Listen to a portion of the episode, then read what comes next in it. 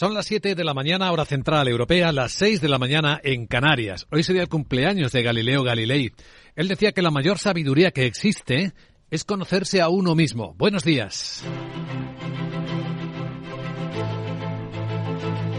Aquí comienza Capital, la bolsa y la vida.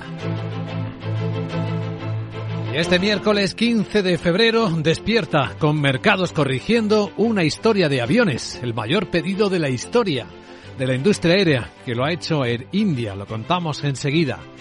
Y con el revuelo que ha armado Warren Buffett vendiendo cosas importantes de su cartera, también lo vemos enseguida.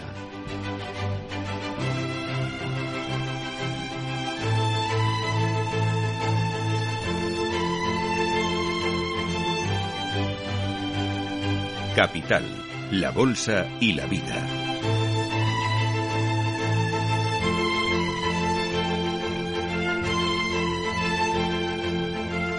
Luis Vicente Muñoz. Aunque la cifra más importante de las últimas horas puede que sea esta, casi 2.000 millones de dólares, que es lo que ha donado Elon Musk, el multimillonario, a ayuda de una ONG que no ha identificado. Sí, los ricos son los que aportan, sobre todo, grandes donaciones a las organizaciones no gubernamentales.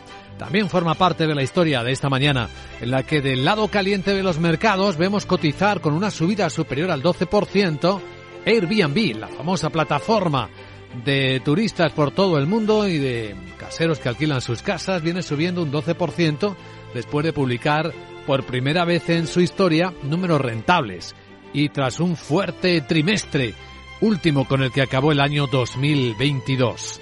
Las expectativas, por tanto, de recuperación del turismo, y esto enlaza con la historia que contábamos ayer del mayor tour operador del mundo, TUI, que registra récord de reservas para el verano, parece que el turismo está resurgiendo con gran fuerza en todo el mundo.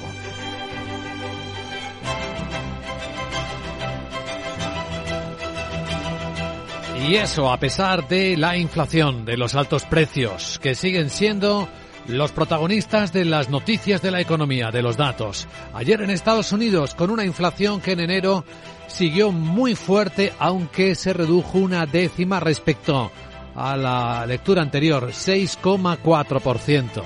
Hoy tendremos aquí en España en dos horas el dato definitivo del mes de enero, mes en el que se vio una tasa general del 5,8%, dato adelantado, pero una inflación subyacente de las que quema del 7,5%.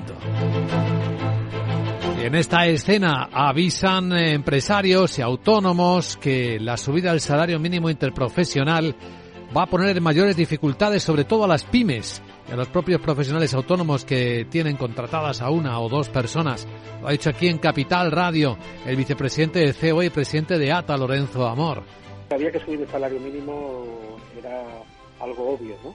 Lo que ocurre es que, claro, la subida eh, la consideramos prácticamente el doble de lo que nosotros habíamos propuesto, el doble de lo que va a subir la inflación este año, de la inflación prevista, y prácticamente casi el triple de lo que va a subir eh, el salario de los funcionarios públicos. ¿Cómo afecta todo esto a las empresas? El vicepresidente de COE, Íñigo Fernández de Mesa, estará con nosotros aquí en directo dentro de una hora, hablando de eso, del impuesto a la banca, a las petroleras, a las grandes fortunas, a la actualidad con la que viven día a día las empresas en España. Con eh, el llamamiento de fondo de la ministra de Trabajo y vicepresidenta segunda, Yolanda Díaz. Les pido aquí a los agentes sociales, muy singularmente a la COE, que se ha levantado de la mesa el pasado 5 de mayo, que se sienten a negociar en el ANC. Necesitamos subir los salarios en convenio colectivo.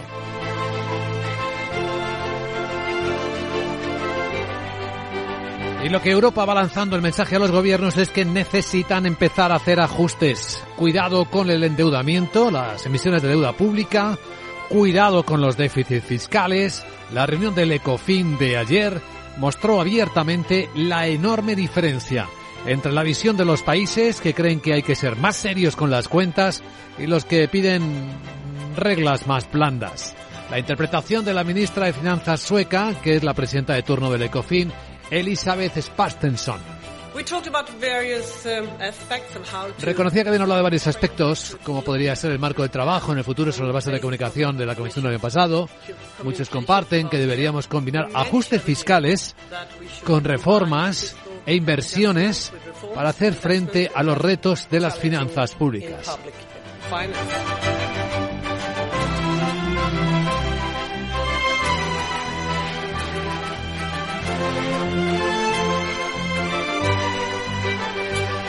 Sí, los ajustes que vienen, las reformas que faltan, serán tema de la gran tertulia de la economía. Hoy a las 8 y 20, 7 y 20 en Canarias, con Rubén García Quismondo, Carmen Morales y José Ignacio Gutiérrez. Con ellos iremos recorriendo el espacio hasta la apertura de los mercados de Europa a las 9 de la mañana, que hoy viene en preapertura claramente correctivo. Tres décimas viene bajando el futuro del Eurostox, 11 puntos en 4.246. Cinco décimas viene bajando el futuro americano, el SP, 20 puntos en 4.126.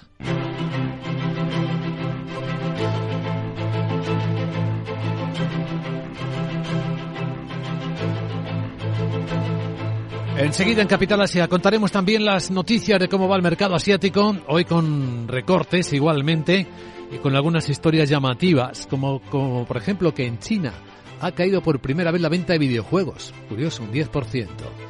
Tema de los que hablaremos, entre otros muchos, en Capital, la Bolsa y la Vida, el programa que despierta la economía. A esta hora situamos las claves más importantes con las que empieza el día y con Miguel San Martín y con el Fondo Monetario Internacional pidiendo a los países del G20, tanto a acreedores como a prestatarios, que trabajen para encontrar estándares comunes sobre cómo reestructurar las deudas de los países más vulnerables. Y es que el próximo día 23 comienza en la India una reunión de ministros de finanzas y gobernadores de bancos centrales del G20 para tratar esta cuestión. El objetivo es que estén presentes todas las partes, incluidas también las grandes entidades privadas.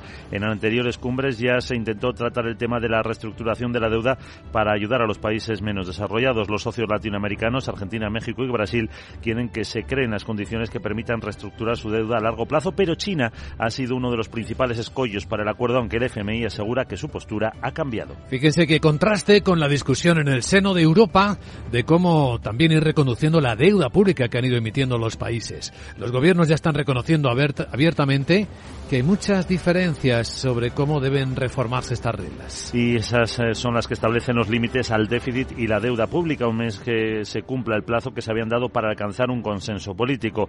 El ECOFIN ha debatido por primera vez las líneas maestras de la revisión del Pacto de Estabilidad y Crecimiento que la Comisión desveló en noviembre y que se basan esencialmente en caminos, en sendas individualizadas para reducir la deuda y en sanciones menos cuantiosas pero automáticas para países incumplidores. El vicepresidente económico, Valdis Dombrovskis, reconoce que las discusiones son técnicas sobre los análisis de la sostenibilidad de la deuda. Dice que los debates se están volviendo más técnicos en este aspecto sobre cómo se hará exactamente este análisis de sostenibilidad de la deuda y cuál será el método, cuáles las suposiciones, hasta qué punto se están predefiniendo esos bases de referencia y si se necesitan otras bases. Así que por un lado podemos decir que las discusiones se están volviendo más técnicas, pero por otro también muestra que estamos reduciendo los temas y avanzando. Hay varios países que han mostrado sus diferencias, otra vez entre los más interesados en introducir una mayor flexibilidad a las reglas fiscales y otro grupo que prefiere garantizar la sostenibilidad de las finanzas públicas. Alemania lidera este segundo y reclama claridad sobre la forma en que se van a calcular esos pases, esas sendas nacionales de reducción de deuda. Porque los hechos lo que muestran es que Europa sigue endeudándose y también de forma mutualizada. La Comisión acaba de captar otros 7.000 millones de euros en una emisión sindicada de bonos a 7 y 20 años para financiar el Fondo de Recuperación y Asistencia a Ucrania este año. La emisión a 7 se colocó con un interés de recompra del 2,92, lo que supone 55 puntos básicos por encima del bono alemán al mismo plazo, y la de 20 un interés de recompra del 3,26, 85 puntos por encima del alemán con el mismo vencimiento, y además tuvo una demanda superior a los 51.000 millones. Así Bruselas ha pactado en lo que va de año 20.000 millones de euros en los mercados, una cuarta parte de su objetivo, que es 80.000 para la primera mitad de este 2023.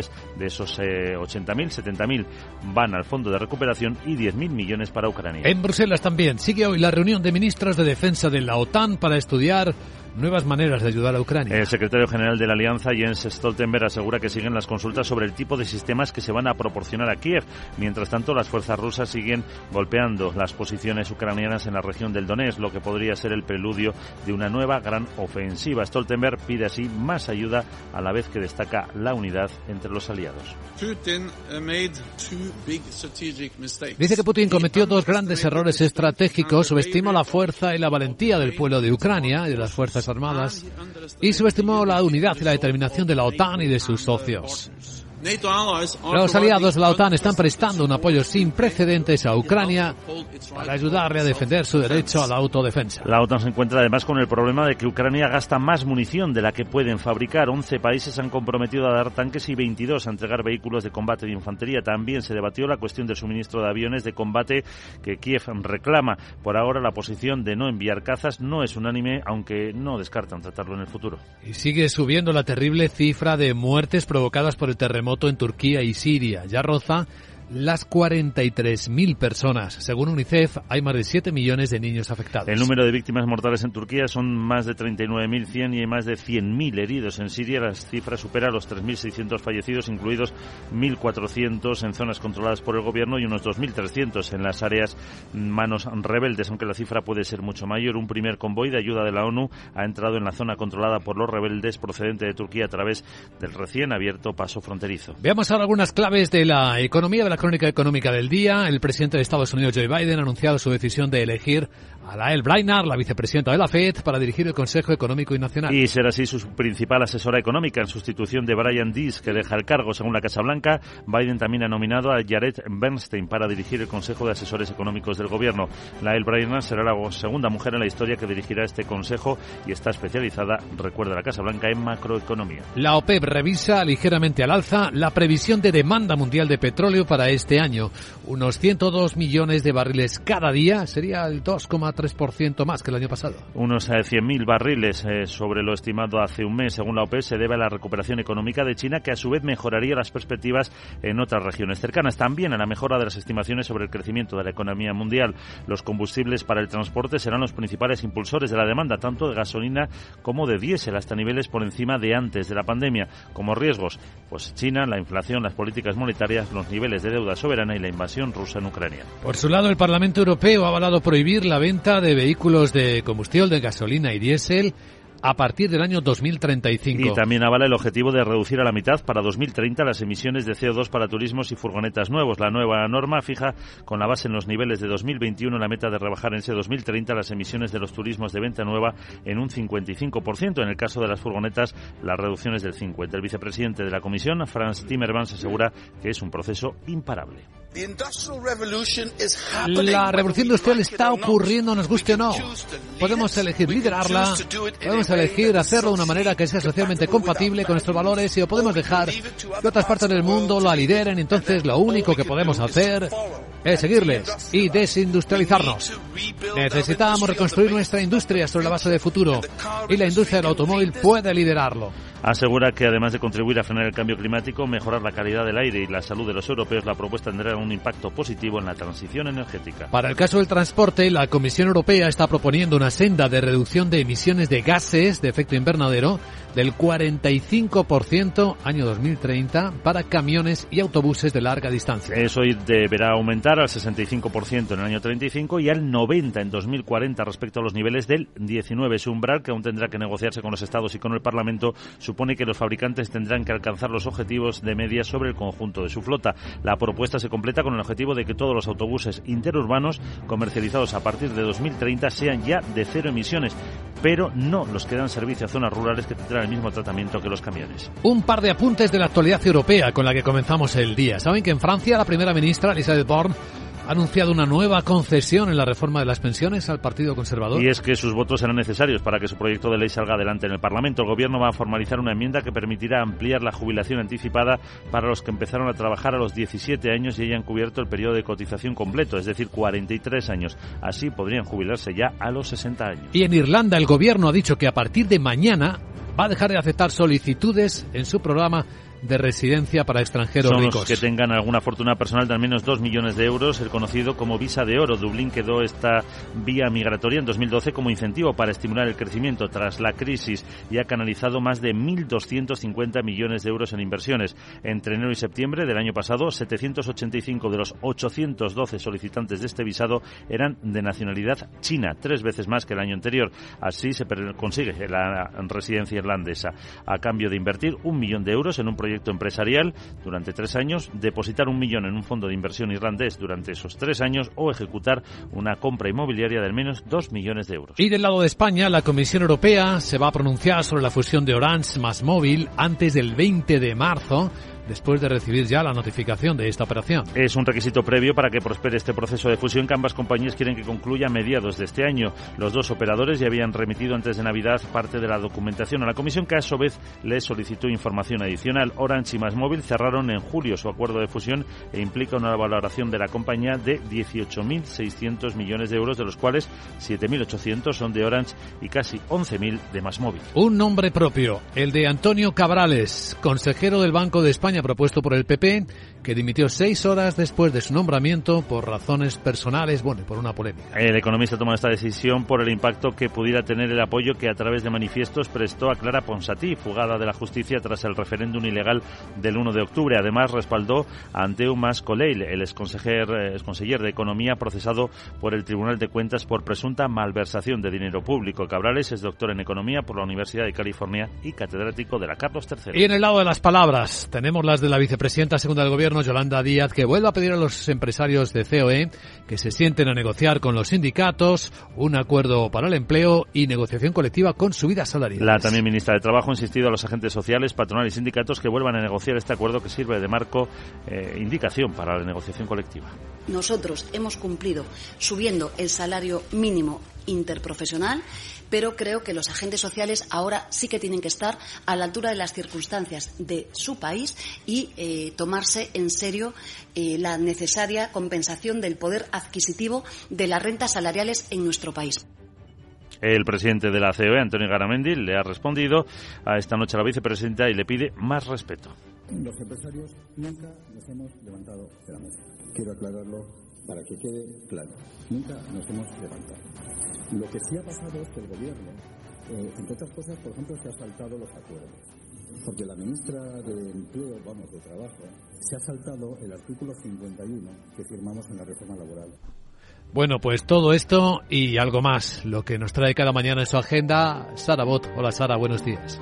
Muy buenos días Luis Vicente. Tuda y miércoles España y Reino Unido publican el dato definitivo del IPC de enero. En la zona euro se dará a conocer la producción industrial de diciembre del año pasado y en Estados Unidos, el mismo dato pero de enero además de las ventas al por menor del mismo mes. Alemania emite deuda a 30 años por un volumen de 2.500 millones de euros. La presidenta del Banco Central Europeo, Christine Lagarde, debate con el Pleno del Parlamento Europeo el informe anual. La Agencia Internacional de la Energía publica su informe mensual sobre el mercado del petróleo. Bueno pues vamos a escuchar a la Torrecillas para que me dé pistas donde invierte el juvenil ese. El buffet libre, jeje, aunque también va a hablar algo del amigo Eloncio. ¿Cómo le va el twister? Triunster, bueno, Twitter. Uf, no sé para qué lo digo. Eh, chao. Chao, gracias querida Sara. Ahora te contamos esas historias y otras en Capital, La Bolsa y la Vida. Luis Vicente Muñoz.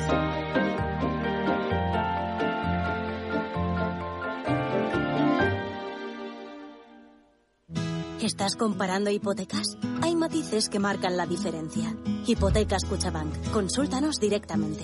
Más info en cuchabank.es. Torre Emperador Castellana. Una de las cinco torres de Madrid pone a tu disposición espacios de oficinas sostenibles para alquilar que se adaptan totalmente a tus necesidades.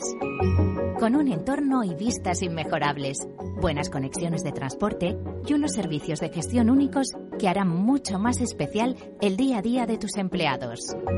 Torre Emperador Castellana, donde los negocios hacen negocios.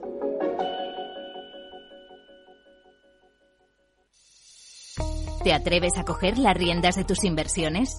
Caser Asesores Financieros te ofrece la oportunidad de unirte a un grupo de profesionales independientes. Tendrás a tu alcance todas las herramientas necesarias para disfrutar de un asesoramiento diferencial, con el respaldo de una de las aseguradoras líderes en el mercado. Caser Asesores Financieros, seguros de tu inversión.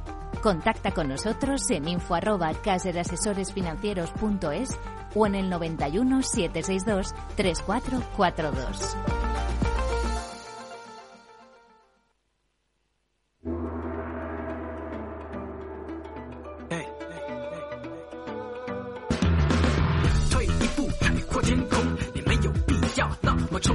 Capital Asia. Vamos a tomar la temperatura de un mercado asiático que hoy está a la baja en sus principales índices, pero que mira la noticia empresarial del año y casi del siglo. Nunca se había anunciado una compra de aviones como lo acaba de hacer Air India. Sandra Torrecillas, buenos días. Buenos días, y estamos ante el mayor pedido de la historia de la aviación comercial. Air India, que es eh, propiedad del grupo Tata, va a comprar 250 aviones a la europea Airbus y otros 220 a la estadounidense Boeing, un acuerdo que ha anunciado el presidente del grupo Tata, que es el propietario, el nuevo propietario de Air India.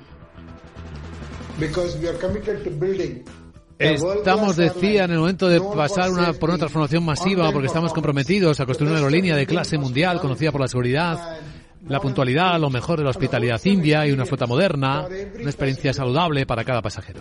Sobre el pedido han hablado todos los implicados, eh, desde los presidentes de Boeing y de Airbus, eh, quienes han puesto de relieve cómo este pedido demuestra que el sector aeronáutico indio es el que más rápido está creciendo del mundo, hasta el propio primer ministro indio Narendra Modi, que ha calificado el acuerdo de histórico, o el presidente francés Emmanuel Macron, quien ha celebrado que el pacto vaya más allá de un simple pedido de aviones.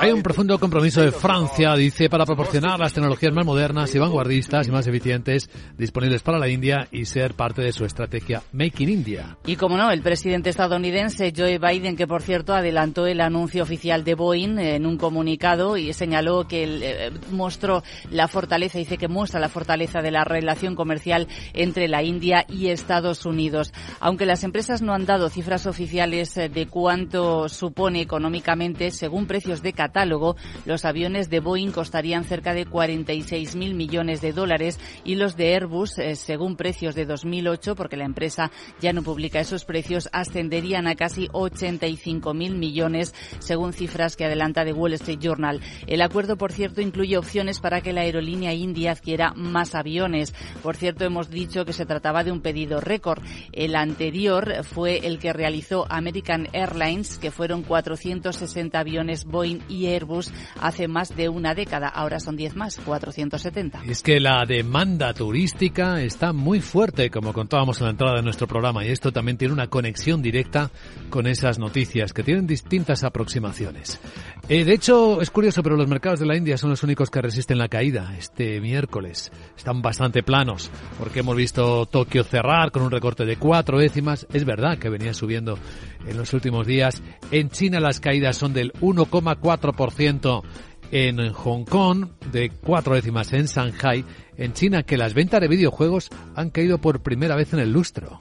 Sí, han bajado eh, eh un 10,3% en el año 2022. Son unas cifras que se han presentado en la conferencia anual de la industria del juego en China que se está celebrando y que también reflejan una caída del 0,3% en el número de usuarios hasta los 664 millones. Las ventas de videojuegos no solo han caído en el mercado nacional chino, también se han reducido las ventas al exterior un 3,7% y es la primera caída desde el año 2008. El informe achaca todas estas caídas a la pandemia que ha impedido el desarrollo de nuevos productos eh, y también el sector chino recordamos que está en apuros desde 2021 cuando las autoridades suspendieron nueve meses la concesión de nuevas licencias. En 2022 las autoridades solo concedieron un 33% del número total de licencias que habían autorizado en 2020. Bueno, entre las caídas de la noche están las de Taiwan Semiconductors, TSMC,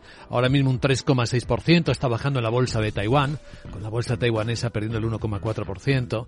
Después de que Warren Buffett, bueno, el fondo de Warren Buffett, Versailles Hathaway, haya vendido una buena parte de las acciones que tenía ahí. Sí, se ha deshecho del 85% de su participación en TSMC y liquida una oposición que había tomado solo unos meses antes con una compra de acciones por valor de 4.100 millones de dólares. Este cambio rápido es algo poco usual en Versailles, que habitualmente busca inversiones para años o para décadas y no solo para meses como ha sido en esta ocasión. TSMC recordamos que cuenta con la tecnología de fabricación más avanzada del mundo y controla más de la mitad del mercado mundial de chips. Sin embargo, está haciendo frente a una importante competencia de Intel y de Samsung. Esto es Capital Asia.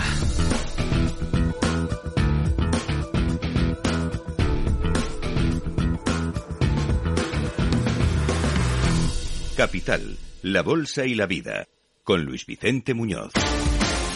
Ah, pero no ha sido solo TSMC de lo que se ha desprendido Warren Buffett. Cada vez que comunica los movimientos hay jaleo en el mercado.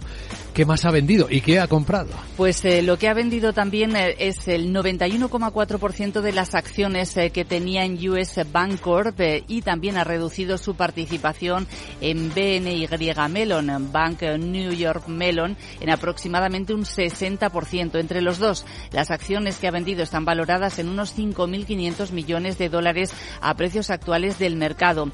También posee otros bancos, eso no ha tocado la participación en Citigroup, Bank of América y Jeffries y ha recortado algunas posiciones en su cartera de empresas cotizadas estadounidenses, entre ellas en Chevron y también en Activision Blizzard, el fabricante del videojuego Call of Duty y que está, recordamos, en proceso de compra por parte de Microsoft, eh, aunque tiene problemas regulatorios de competencia. Hemos hablado de ventas, eh, pero ¿qué es lo que ha comprado? Pues Apple se ha hecho con 20,8 millones de acciones eh, por valor de 3.200 millones de dólares, con lo que eleva su participación hasta el 5,8%. Ha revelado también nueva participación en la empresa de materiales de construcción Louisiana Pacific Corp y en Paramount Global, el propietario de la MTV. Eso es lo que hace uno de los multimillonarios más famosos del mundo, Buffett, lo que acaba de desvelar, y lo que acaba de desvelar otro, Elon Musk, es cuánto dinero ha donado a organizaciones benéficas. Sí, lo ha informado a la SEC, a la Comisión de Valores eh, y Bolsa de Estados Unidos. Ha donado 1.950 millones de dólares en acciones de Tesla, aunque eso sí no especifica a qué organización u organizaciones los ha destinado. La cifra, aún así, aunque es significativa, es inferior a la donación que hizo un año antes, en 2021, que superó los 5.500 millones de dólares. Las acciones donadas a organizaciones benéficas no tienen que pagar impuestos como si lo harían si las vendiera. Más eh, firmó en 2012 el Giving Pledge, un compromiso de algunos multimillonarios para donar al menos la mitad de su riqueza durante su vida o al morir. Historias de la mañana en Capital, la Bolsa y la Vida. Y en Clave Geoeconómica, una reflexión de Roberto Espinosa, economista experto en tecnología. Hola, Roberto. Hola, Vicente. Muy buenos días. A estas alturas, la locura por los globos espías chinos sobre Estados Unidos aún no se ha deshinchado. De hecho, en un giro dramático inesperado, un general de las Fuerzas Aéreas de Estados Unidos no descartaba que pudieran ser de origen extraterrestre. La realidad es que parecen mucho más mundanos y mucho más comunes de lo que se pensaba. Algunos creen que no se han descubierto antes porque los radares no estaban buscándolos. Estaban programados para desechar señales como las que generan objetos pequeños y lentos. En realidad los globos son un ejemplo de solución low-tech, soluciones innovadoras que utilizan tecnología anticuada y que solucionan problemas modernos. En este mundo tan moderno en el que vivimos, se suelen buscar siempre soluciones de tecnología moderna. Por eso, cuando alguien hace lo contrario, suele sorprender. La verdad es que los globos están volviendo a poner de moda y no solo en tareas de espía. Hay proyectos para llevar conectividad a zonas remotas mucho más baratos que los satélites e incluso se están evaluando los dirigibles para llevar grandes cargas de forma barata. Y ahora que todos estamos alucinados con lo que puede hacer la inteligencia artificial, quizá sea tiempo de redescubrir la inteligencia natural. Desde luego que sí. Gracias, Roberto. Buen día.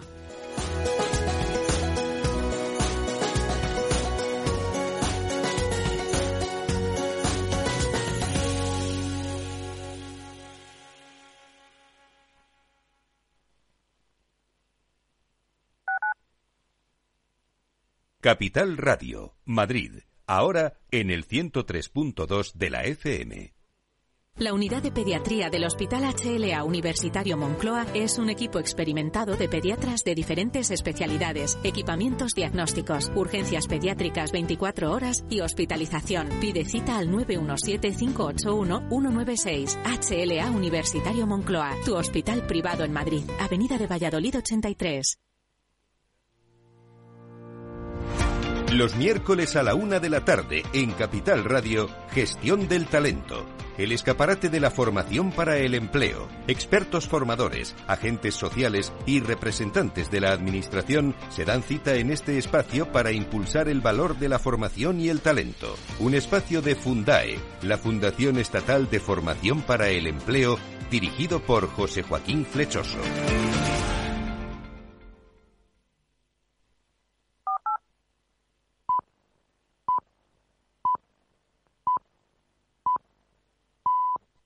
Son las siete y media de la mañana, hora central europea, las seis y media en Canarias. Decía Galileo Galilei que las matemáticas son el alfabeto con el cual Dios ha escrito el universo. Hoy sería el cumpleaños del gran físico y astrónomo italiano. Buenos días.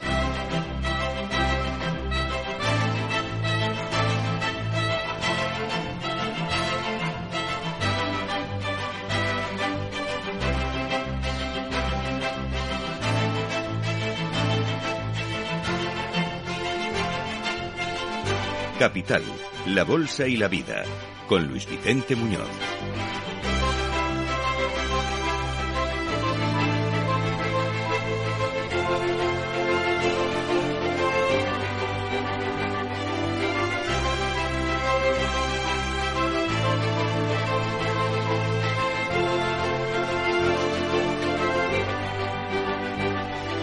Miércoles 15 de febrero, otro día de IPC, de inflación. A las 9 de la mañana tendremos el dato definitivo de enero en España. Veremos el adelantado, esa inflación del 5,8% en tasa interanual y esa disparada, casi disparatada subyacente del 7,5% se confirman porque los datos que se van publicando, y ayer lo vimos en Estados Unidos, siguen mostrando inflaciones muy altas, siguen alentando a los bancos centrales a seguir subiendo los tipos de interés, a mantener la acción dura contra la inflación. En Estados Unidos 6,4, la tasa general apenas una décima de reducción, dejó al mercado algo inquieto y se nota en las últimas horas. Se vio en Wall Street, se está viendo en los futuros americanos que siguen cayendo a estas horas con esa preocupación 0,5%. Baja el SP, 22 puntos en 4.123. Vienen cayendo los futuros del mercado europeo, augurando una apertura con pequeño hueco bajista de 3 o 4 décimas. 15 puntos baja el futuro del Eurostox en 4.242. La economía se enfrenta, por lo tanto, a esta visión en que una inflación no domesticada del todo puede seguir no solo provocando subidas de tipos de interés, sino frenando la propia demanda y en las últimas horas estamos viendo y siguiendo activos que muestran efectivamente esta desaceleración. Desde aquellos que muestran cómo la economía china en la reapertura no tiene tanta energía como se esperaba, hasta, por ejemplo, el comercio mundial, con el índice báltico seco, que viene cayendo otro 8%. Desde Navidad, ¿saben cuánto ha caído? Más de un 67%.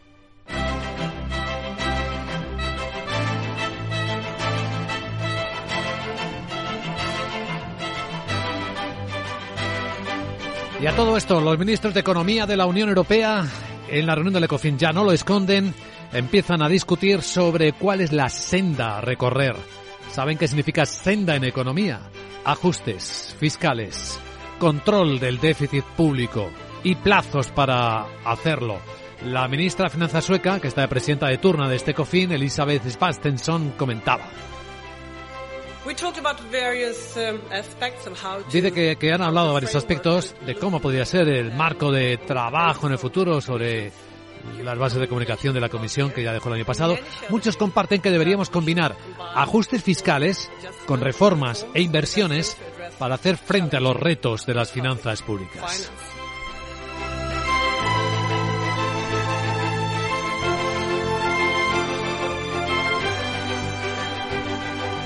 Porque en el lado de los que aportan, de los que pagan los impuestos, ¿cómo están las cosas? Si miramos el lado empresarial, hoy en Capital Radio nos lo va a contar en primera persona el vicepresidente de COE, Íñigo Fernández de Mesa, que nos acompañará en directo a las 8 y 10, 7 y 10 en Canarias. En las últimas horas hemos visto quejarse, por ejemplo, aquí en Capital Radio a otro vicepresidente de COE, el presidente de la Asociación de Trabajadores Autónomos ATA, Lorenzo Amor, por la subida del salario mínimo interprofesional en este porcentaje.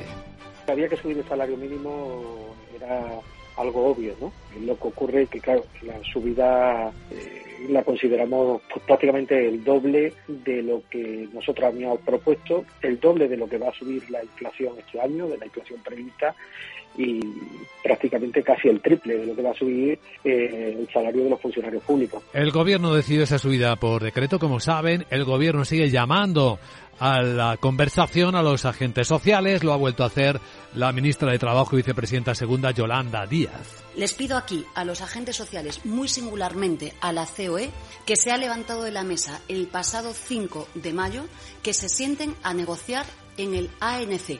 Necesitamos subir los salarios en convenio colectivo. Hoy en la gran tertulia de la economía, José Ignacio Gutiérrez, Carmen Morales y Rubén García Quismondo a partir de las 8 y 20 de la mañana, 7 y 20 en Canarias, darán contexto, estudiarán, analizarán estas historias de las que estamos hablando.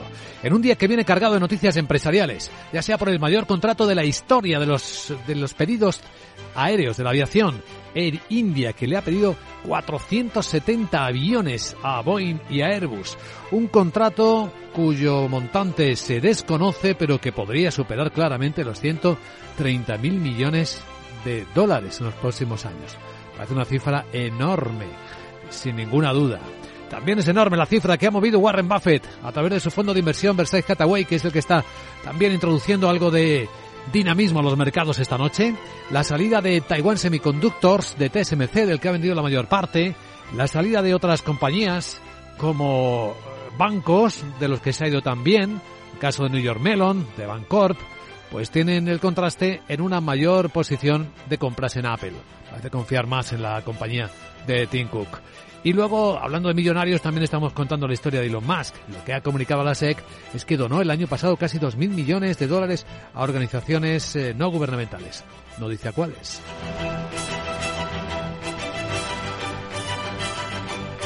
Así que esta es una parte de las historias de este día que traen eh, los mercados corrigiendo, que traen, y estamos monitorizándolo, al dólar un poco más fuerte. Ahora mismo el euro se cambia por 1,0706 dólares en las pantallas de XTV, que trae el petróleo un poquito más abajo, a pesar de que la OPEP dice que la demanda repuntará este año. Confía en la reapertura china. 78 dólares un barril de West Texas americano. La onza de oro viene recogiendo también algo de la subida previa seis décimas abajo en 1.853 dólares.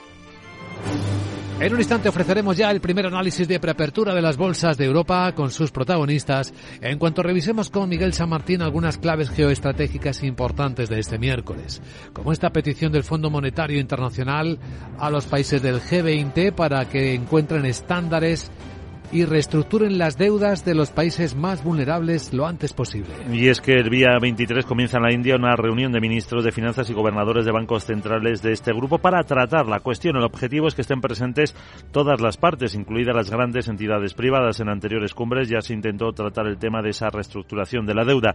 Los socios latinoamericanos del G20, Argentina, México y Brasil, quieren que se creen las condiciones que permitan reestructurar su deuda a largo plazo, pero China era uno de los principales escollos para el acuerdo que el FMI asegura que su postura ha cambiado. Pues en paralelo, internamente los gobiernos europeos están intentando limar diferencias sobre cómo enfrentar, porque tienen que volver a ellas, las reglas fiscales. Son las que establecen límites al déficit y la deuda pública a un mes de que se cumpla el plazo que se habían dado ellos mismos para alcanzar un consenso político. El ECOFIN ha debatido así por primera vez las líneas maestras de la revisión del Pacto de Estabilidad y Crecimiento que la Comisión desveló en noviembre y que se basan en sendas individualizadas para reducir la deuda y en sanciones menos multas cuantiosas pero automáticas para los incumplidores. El vicepresidente económico de la Comisión, Valdis Dombrovskis, reconoce que las discusiones son técnicas sobre los análisis de la sostenibilidad de la deuda. Eso dice que los debates se están volviendo más técnicos sobre este aspecto, sobre cómo se hará exactamente ese análisis de sostenibilidad de la deuda, cuál es el método a aplicar, cuáles serían las suposiciones, hasta qué punto se están predefiniendo esas sendas de referencia y si se necesitan otras bases. Así que por un lado podemos decir que las discusiones están volviendo más técnicas, pero por otro también mostramos que estamos reduciendo los temas y avanzando. Aunque hay varios países que han mostrado sus diferencias otra vez entre los más interesados en introducir una mayor flexibilidad a esas reglas y otro grupo que prefiere garantizar la sostenibilidad de las finanzas públicas. Ahí está Alemania, que lidera el grupo, pero también Holanda u otros, y que reclaman claridad sobre la forma en la que se van a calcular esas sendas nacionales de reducción de deuda. Porque la deuda sigue engordando. La Comisión Europea ha captado 7.000 millones de euros más en una emisión sindicada de bonos 7 y 20 años de vencimiento para financiar tanto el Fondo de Recuperación como la asistencia a Ucrania este año. Y la emisión a 7, interés de recompra 2,92, 55 puntos básicos más que el bono alemán al mismo plazo. La de 20 años, interés de recompra 3,26, 85 puntos por encima del bono alemán con el mismo vencimiento. Y además la demanda superó los 50.000 millones. Bruselas ha captado este año 20.000 millones de euros en los mercados, una cuarta parte de su objetivo para la primera mitad del ejercicio. En Bruselas sigue también este miércoles la reunión de ministros de Defensa de la OTAN para estudiar la forma de ayudar a Ucrania. El secretario general de la Alianza, Jens Stoltenberg, asegura que siguen las consultas sobre el tipo de sistemas que se proporcionarán a Kiev. Mientras tanto, las fuerzas rusas siguen golpeando el martes las posiciones ucranianas en la región del Donetsk, lo que podría ser el preludio de una nueva gran ofensiva. Los países, mientras tanto, van dando sus aportaciones. 11 han comprometido a dar tanques y 22 a entregar vehículos de combate de infantería, entre ellos España. La ministra de Defensa, Margarita Robles, ha anunciado una batería de misiles para Estonia y también entrenamiento para militares ucranianos. A lo largo de esta semana o principios de la que viene van a llegar ya también eh, militares ucranianos que van a recibir eh, formación en España en el tema de, del uso de los Leopard, por un lado, y también del mantenimiento será en la base militar de Zaragoza. También se debatió la cuestión del suministro de aviones de combate que Kiev reclama para poder resistir. Por ahora la posición de no enviar cazas no es unánime. Sobre el futuro del uso de la energía. El Parlamento Europeo ha avalado prohibir la venta de coches de gasolina y diésel en 2035. Y también el objetivo de reducir a la mitad para 2030 las emisiones de CO2 para turismos y furgonetas eh, nuevos. La nueva norma se fija en la base del año 2021. El vicepresidente de la Comisión, Franz Timmermans, asegura que ya es un proceso imparable. La revolución industrial está ocurriendo, nos guste o no. Podemos eh, elegir liderarla, podemos elegir hacerlo de una manera que sea socialmente compatible con estos valores, o podemos dejar que otras partes del mundo la lideran. Y entonces lo único que podemos hacer es seguirles y desindustrializarnos. Necesitamos reconstruir nuestra industria sobre la base del futuro y la industria del automóvil puede liderarlo. Asegura que además de contribuir a frenar el cambio climático, mejorar la calidad del aire y la salud de los europeos, la propuesta tendrá un impacto positivo en la transición energética. La propuesta de la Comisión para el Transporte es reducir la emisión de gases un 45% en 2030 para camiones y autobuses de larga distancia. Eso debería ir aumentando al 65 en el año 35 y al 90 en el 2040 respecto a los niveles de 2019, no en el 21 como en el caso de los coches. Ese umbral que aún tendrá que negociarse con los estados y con el Parlamento supone que los fabricantes tendrán que alcanzar los objetivos de media en el conjunto de su flota. La propuesta se completa con el objetivo de que todos los autobuses ya interurbanos a partir de 2030 sean cero emisiones. Una excepción nos quedan servicio a zonas rurales que tendrán el mismo tratamiento que los camiones. Y en España, entre los protagonistas, Antonio Cabrales, consejero del Banco de España durante apenas seis horas, porque tras ser nombrado, dimitió a propuesta por el PP por razones personales o por una polémica. Eh, porque el economista había tomado esa decisión por el impacto que pudiera tener el apoyo que a través de manifiestos prestó a Clara Ponsatí, fugada de la justicia, está en Bruselas tras el referéndum ilegal del 1 de octubre. Además, respaldó también a Andreu Mascolell, que fuera conseller de Economía procesado por el Tribunal de Cuentas por presunta malversación de dinero público. Cabrales es doctor en Economía por la Universidad de California y catedrático de la Carlos III. Y antes de que Salabot nos adelante la agenda del miércoles. Ya saben que se va a publicar a las 9 el dato definitivo de IPC de enero en España. El adelantado ya reflejaba un repunte de una décima hasta el 5,8% con la finalización del descuento de los carburantes y sin demasiado impacto por la rebaja del IVA. Recordamos en sus previsiones de invierno la Comisión Europea rebajaba su perspectiva de inflación cuatro décimas al 4,4%, pero advierte de que la transmisión de los altos precios de la energía a otros elementos de la cesta de la compra en España se ha acelerado considerablemente, lo que llevará a la inflación subyacente a niveles elevados tanto este año como el que viene. De hecho, el INE prevé que sea del 7,5% este mes de enero, la más elevada desde 1986. Venga ya, Sara Bot, cuéntanos ¿qué traes en la agenda? Junto con la inflación, buenos días. Muy buenos días Luis Vicente. Le recuerdo que este y miércoles España y Reino Unido publican el dato definitivo del IPC de enero. En la zona euro se dará a conocer la producción industrial de diciembre del 2022 y en Estados Unidos ese mismo dato pero de enero además de las ventas al por menor del mismo mes. Alemania emite deuda a 30 años por un volumen de 2.500 millones de euros. La presidenta del Banco Central Europeo, Christine Lagarde, debate con el Pleno del Parlamento Europeo el informe anual. La Agencia Internacional de la Energía publica su informe mensual sobre el mercado del petróleo. Bueno, estamos de acuerdo en que el día de hoy viene mercado por la subida de los precios, ¿no? Pues entonces, ¿sabes lo que toca? la inflación, ah. la inflación no, no. Y es que también a mí me afecta la subida de precios. ¿Sí? Sobre todo los de la energía. Claro. Porque no me cargas como antes. Ya. Sniff, sniff. Eh. Yo quiero ser como mi abuelo. ¿Sabes por qué? Sí. Pues porque. Mi abuelo nunca se quejó de la inflación. Ay. Jeje. Me voy ya. Chao. Qué paciencia. Y qué diferentes las generaciones, ¿verdad? Con los cambios del tiempo. Bueno, vamos en serio en Capital Radio a situar las claves de la preapertura de los mercados de Europa y sus protagonistas. Capital, la Bolsa y la Vida, con Luis Vicente Muñoz.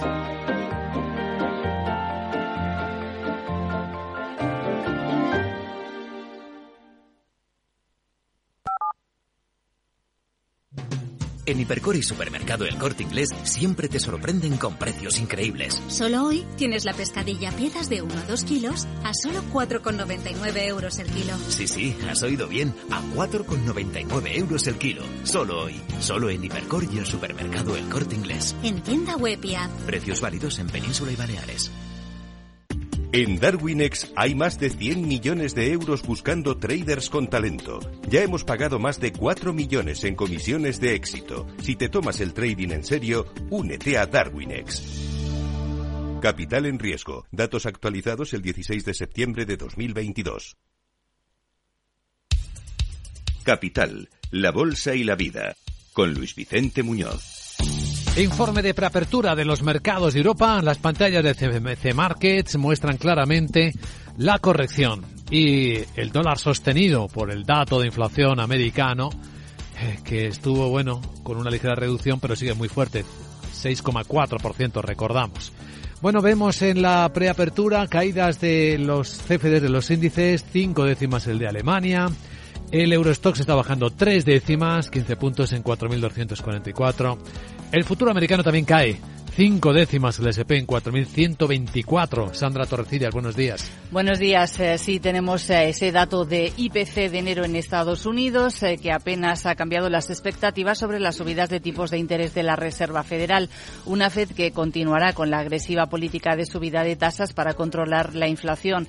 además, ayer contamos con declaraciones de Lori Logan, la presidenta de la Fed de Dallas, y de Thomas Barkin, el de la Fed de Richmond, y que contribuyeron a la inquietud de los inversores. Barkin eh, señaló que la Reserva Federal debe dar prioridad a la lucha contra la inflación frente a los riesgos para el crecimiento económico estadounidense. Y el director de inversiones de Constraint Capital señala que los mensajes de los miembros de la Reserva Federal lo que están haciendo es contribuir a confundir a los inversores. Es como si rebotáramos, dice, de un orador de la Fed a otro y de lo que dicen y nos colgáramos de cada intervención y la verdad es que creo que esto hace que sea difícil para algunos operadores para algunos inversores aferrarse a las posiciones. Y hoy tenemos más datos eh, de IPC eh, en España y además en el Reino Unido del mes de enero. Importante también la producción industrial de la zona euro, aunque es un dato de diciembre del año pasado. Y muy atentos a lo que diga en el Parlamento Europeo la presidenta del Banco Central Europeo, Christine Lagarde, aunque será esta tarde. Protagonistas, los aviones. Bueno, los fabricantes de aviones, después del enorme contrato histórico anunciado en India. Sí, Air India, que anuncia la compra de 400 170 aviones de Airbus y a Boeing. Eh, se, son 250 a la europea y 220 a la estadounidense. No han dado cifras eh, de cuantía de la operación, aunque según precios de catálogo los aviones de Boeing costarían cerca de 46.000 millones de dólares y los de Airbus, eh, según precios de 2018, ascenderían a casi 85.000 millones. Son datos que adelanta The Wall Street Journal. El acuerdo incluye además opciones para que la aerolínea india adquiera más aviones. En nuestro radar está también Telecom Italia. Presentó resultados al cierre y también previsiones. Su beneficio operativo volverá a crecer este año en un porcentaje de un dígito medio gracias a los signos de mejora de su negocio doméstico que ha amortiguado las caídas de ingresos en 2022. espera que su negocio nacional vuelva a crecer este año después de no hacerlo durante seis, durante seis años. El mayor grupo telefónico italiano registró una caída del 10,6% del EBITDA hasta los 5.000 millones eh, de euros. Eso está en línea con lo esperado. Ojo porque la deuda financiera le ha subido en 3.200 millones. Bueno, y a ver el impacto que tiene este señor que canta.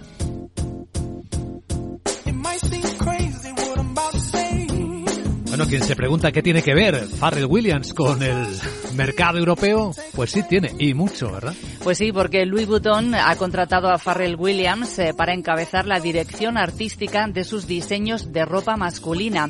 Ha elegido una figura popular de la industria de la música para ocupar ese puesto de alto perfil eh, que quedó vacante después de que muriese el diseñador estrella Virgil Abloh hace más de un año. La primera colección de Williams eh, para la marca se va a mostrar ya en el mes de junio durante la Semana de Moda Masculina en París. Eh, Williams saltó a la fama en el negocio de la música como productor y cantante precisamente de éxitos como el que estamos escuchando, como Happy. Ha ganado 13 premios Grammy y fue juez, eh, por ejemplo, en el popular concurso de La Voz. Eh, Williams también tiene una amplia experiencia en la industria de la moda. cofundó la marca Billionaire Boys Club y también lanzó colecciones con Adidas, Moncler y Chanel. Curiosa la declaración del presidente de Louis Vuitton, Pietro Beccari, dice que su visión creativa más allá de la moda sin duda llevará a Louis Vuitton hacia un capítulo nuevo y muy emocionante.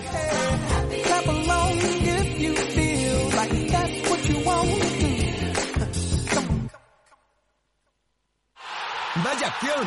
¿La has visto? ¿Qué acción? Una acción gratis. Ahora consigue una acción gratis por hacerte cliente de XTB y descubre cómo se siente un inversor en bolsa. Descarga la app de inversión de XTB, hazte cliente, haz tu primer depósito de cualquier importe y disfruta de tu acción gratis para empezar a invertir. Invertir implica riesgos. Términos y condiciones de la promoción en xtb.com. Bien, veamos ahora cómo acabó Wall Street después de un dato de inflación un poquito más frío, pero aún muy caliente, Miguel. Pues cerró en territorio mixto, el Dow retrocedió un 0,46% después de conocer ese dato de inflación el selectivo S&P 500 prácticamente plano, se dejó un 0,03 y el Nasdaq subió casi un 0,6 que se vio beneficiado por un día relativamente bueno para las tecnológicas con fuertes subidas en varias empresas, entre ellas Palantir, que dio a conocer resultados trimestrales mejores de lo esperado y se disparó un 21%. El fabricante de microprocesadores y de tarjetas gráficas Nvidia, más de un 5 después de que Bank of America le dijera que va a ser la ganadora en la carrera por el desarrollo de la inteligencia artificial. Y los datos de inflación fueron los que marcaron el ritmo de la sesión. Luego, después de conocerse, ya que al final eh, fueron bajando un poquito esos eh, beneficios, aunque luego escucharon varios comentarios de miembros de la Fed y remontó al cierre. Así que entre los valores destacó la subida de Boeing del 1,3%, con ese nuevo enorme contrato de aviones de Air India, Nike un 0,83 o Chevron un 0,75, pérdidas para Travelers del 1,8, Coca-Cola un 1,7 o Home Depot un 1,6 en el S&P 500, la que más subió fue Photonics, pero destaca Tesla, un 7,5%. Y en el lado de los recortes, dos brokers de seguros, Mars McLennan, un 4 abajo, y Arthur Gallagher, un 3,6%. El petróleo en 79 dólares y ojo, el bono a 10 años subía del 3,70 al 3,75%. Y ahora claves del mercado asiático.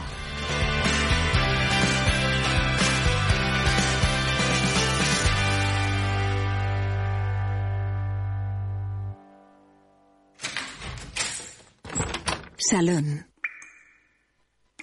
Gotera. Todo seco. Es muy simple asegurarse con el Betia. Simple, claro, Helvetia.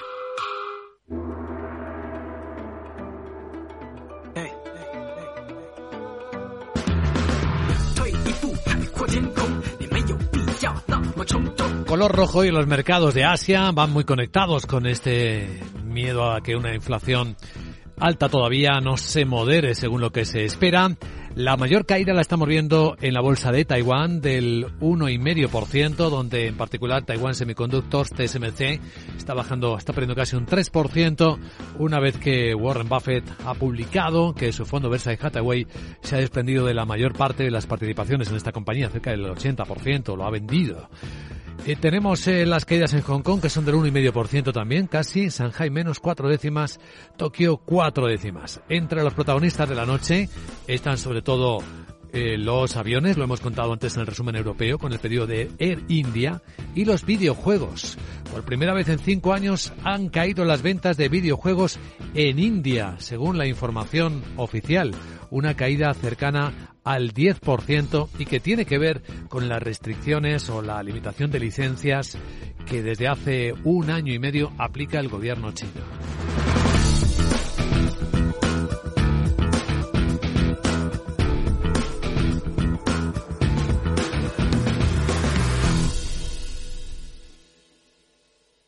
CaixaBank patrocina este espacio.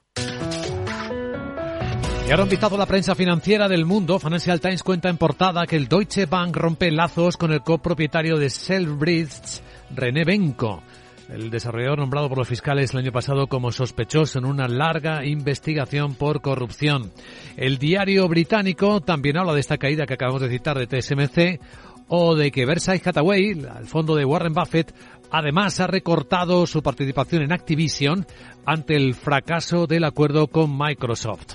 El diario británico cuenta que la inteligencia occidental está mostrando que los rusos están acumulando aviones en la frontera con Ucrania y que Alemania reprende a los aliados por los retrasos en la entrega de tanques a este país invadido por Rusia.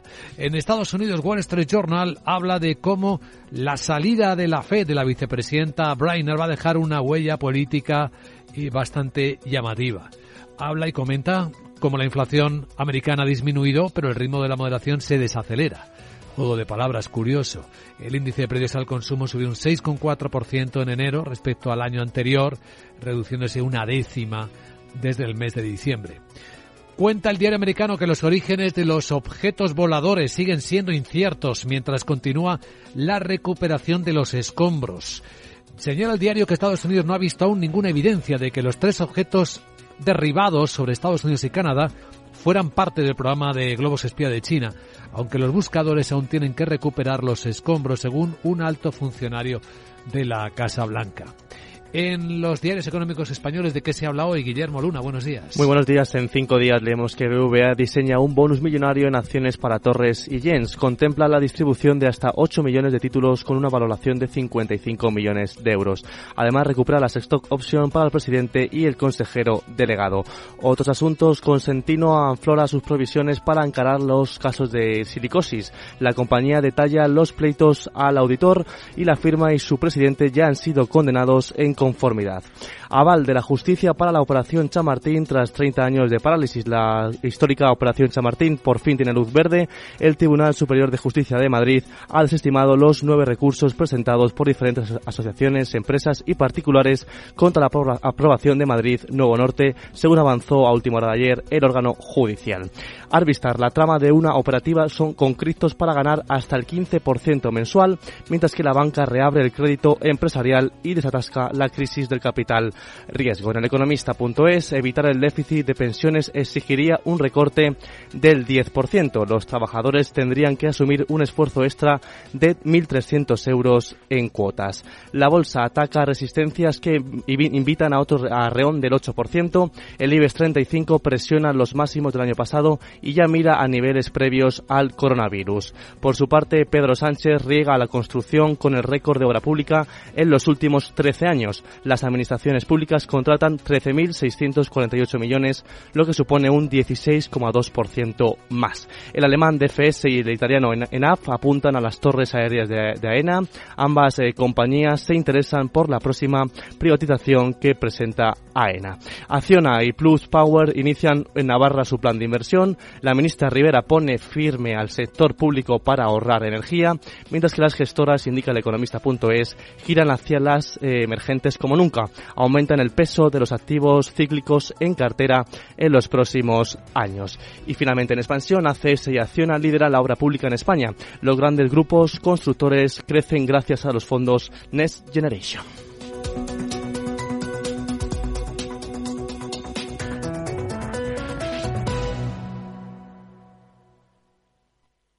CaixaBank ha patrocinado este espacio.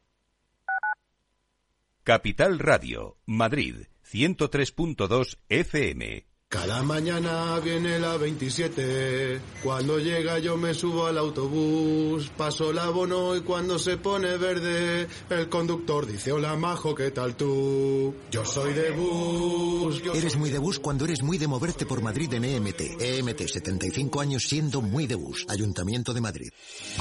¿Está pensando en montar una empresa pero no se atreve a dar el paso en solitario? Busca una marca conocida y consolidada que le respalde en Franquiciados le ayudamos a elegir el negocio que más se ajuste a sus necesidades. Franquicias de éxito, innovadoras, de baja inversión.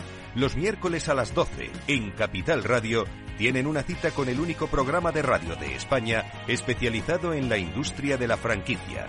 Franquiciados con Mabel Calatrava.